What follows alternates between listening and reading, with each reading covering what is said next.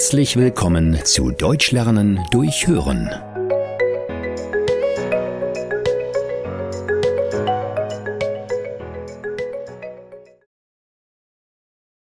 Guten Morgen, Marco. Morgen, Andrea. Huch, was ist denn hier los?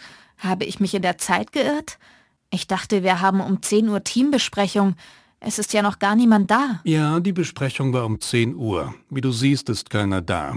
Die beiden Bauleiter sind auf der Baustelle. Die haben einen Termin mit dem Bauherrn.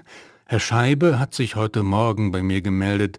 Sein Sohn ist auf dem Weg zur Schule auf dem glatten Gehweg ausgerutscht und hat sich wahrscheinlich den Arm gebrochen.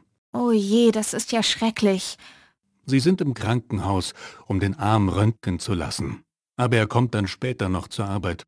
Thomas hat mir vor einer halben Stunde eine Nachricht geschickt. Er kommt später. Sein Auto ist nicht angesprungen und er wartet jetzt auf den Pannendienst. Das ist ja aber schon das dritte Mal, dass das passiert. Vielleicht sollte er seinen Wagen mal in die Werkstatt bringen und reparieren lassen. Hast du von den anderen etwas gehört? Nein, Erik habe ich gerade noch auf dem Flur gesehen. Ich dachte, er kommt auch direkt hierher. Ich habe keine Ahnung, wo er steckt. Simone wollte nur noch schnell zur Toilette und Ufuk musste wohl ganz dringend noch eine E-Mail schicken. Die Kollegen sollten also gleich kommen. Und Miriam? Weißt du was von ihr? Miriam hat heute Urlaub. Sie kommt erst am Montag wieder. Ich glaube, sie wollte sich eine neue Küche kaufen und hat heute den Termin zur Planung. Ach ja, stimmt. Das hatte sie mir gestern noch erzählt. Dann fehlt ja nur noch Simon. Ich habe nichts von Simon gehört und ihn heute auch noch nicht gesehen. Das ist komisch. Simon ist eigentlich immer sehr zuverlässig. Gut, ich denke, ich werde das Thema der Pünktlichkeit ansprechen müssen.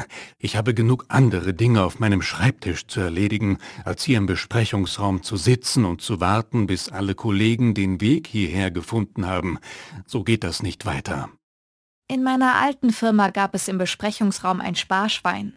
Jeder Kollege, der nicht pünktlich zur Besprechung gekommen ist, musste 5 Euro einwerfen.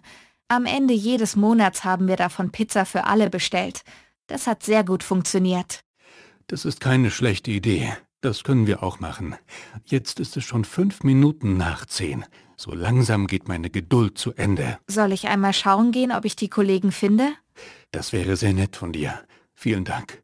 Kein Problem. Ich mache mich auf die Suche.